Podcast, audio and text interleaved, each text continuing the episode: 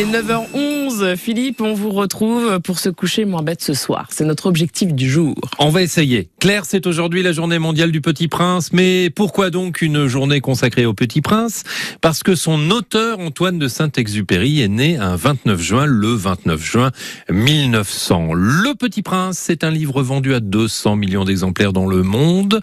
On considère que 400 millions de personnes l'ont lu. C'est un conte qui a été traduit en 400 langues. Ce bouquin lui seul est un record parmi les records. J'étais bien plus isolé qu'un naufragé sur un radeau au milieu de l'océan.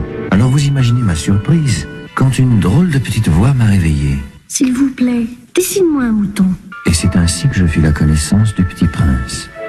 Le Petit Prince raconté par le génial Gérard Philippe. Créé en 1946, Le Petit Prince est d'abord sorti en France avant de devenir un phénomène mondial. Alors il y a un Mayennais qui a bien connu son auteur, Antoine de Saint-Exupéry.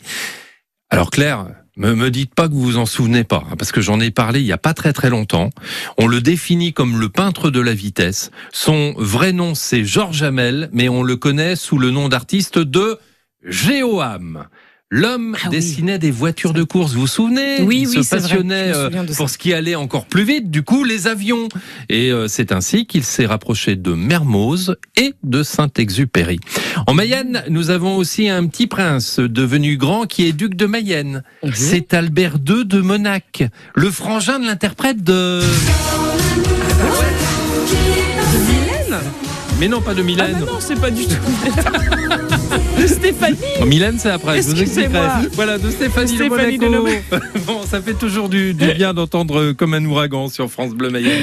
Sinon, pour les gourmands, il existe une excellente pâtisserie à Laval qui se nomme Le Petit Prince. Eh oui. Et alors, euh, question, mais euh, je pense que vous avez la réponse. Quelle chanteuse a chanté Dessine-moi un mouton? Mais ce serait pas Mylène Ah, Mais oui, absolument flamboyante qui fut libertine et désenchantée, Mylène Farmer. Et c'est avec elle que nous allons euh, fêter une bonne journée à tous les petits princes mayennais, les grands comme les petits.